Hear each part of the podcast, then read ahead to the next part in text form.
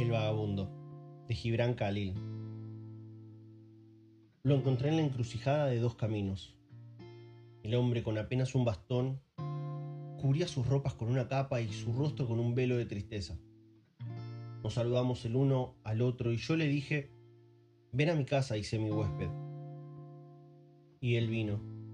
Mi mujer y mis hijos nos esperaban en la puerta de la casa y él les sonrió y ellos estuvieron contentos de su llegada. Después nos sentamos a la mesa y todos nos sentimos felices, con el hombre y con el halo de silencio y de misterio que lo envolvía. Luego de cenar, nos reunimos frente al fuego y yo lo interrogué acerca de sus peregrinaciones. Y nos contó muchas historias durante aquella noche. También al día siguiente. Y las historias que yo he registrado aquí son fruto de la amargura de sus días, aunque él no se mostró amargado, y están escritas con el polvo del camino. Cuando nos dejó tres días después, no nos sentíamos ya como un huésped que había partido, sino más bien como uno de nosotros, que estaba en el jardín y que aún no había entrado.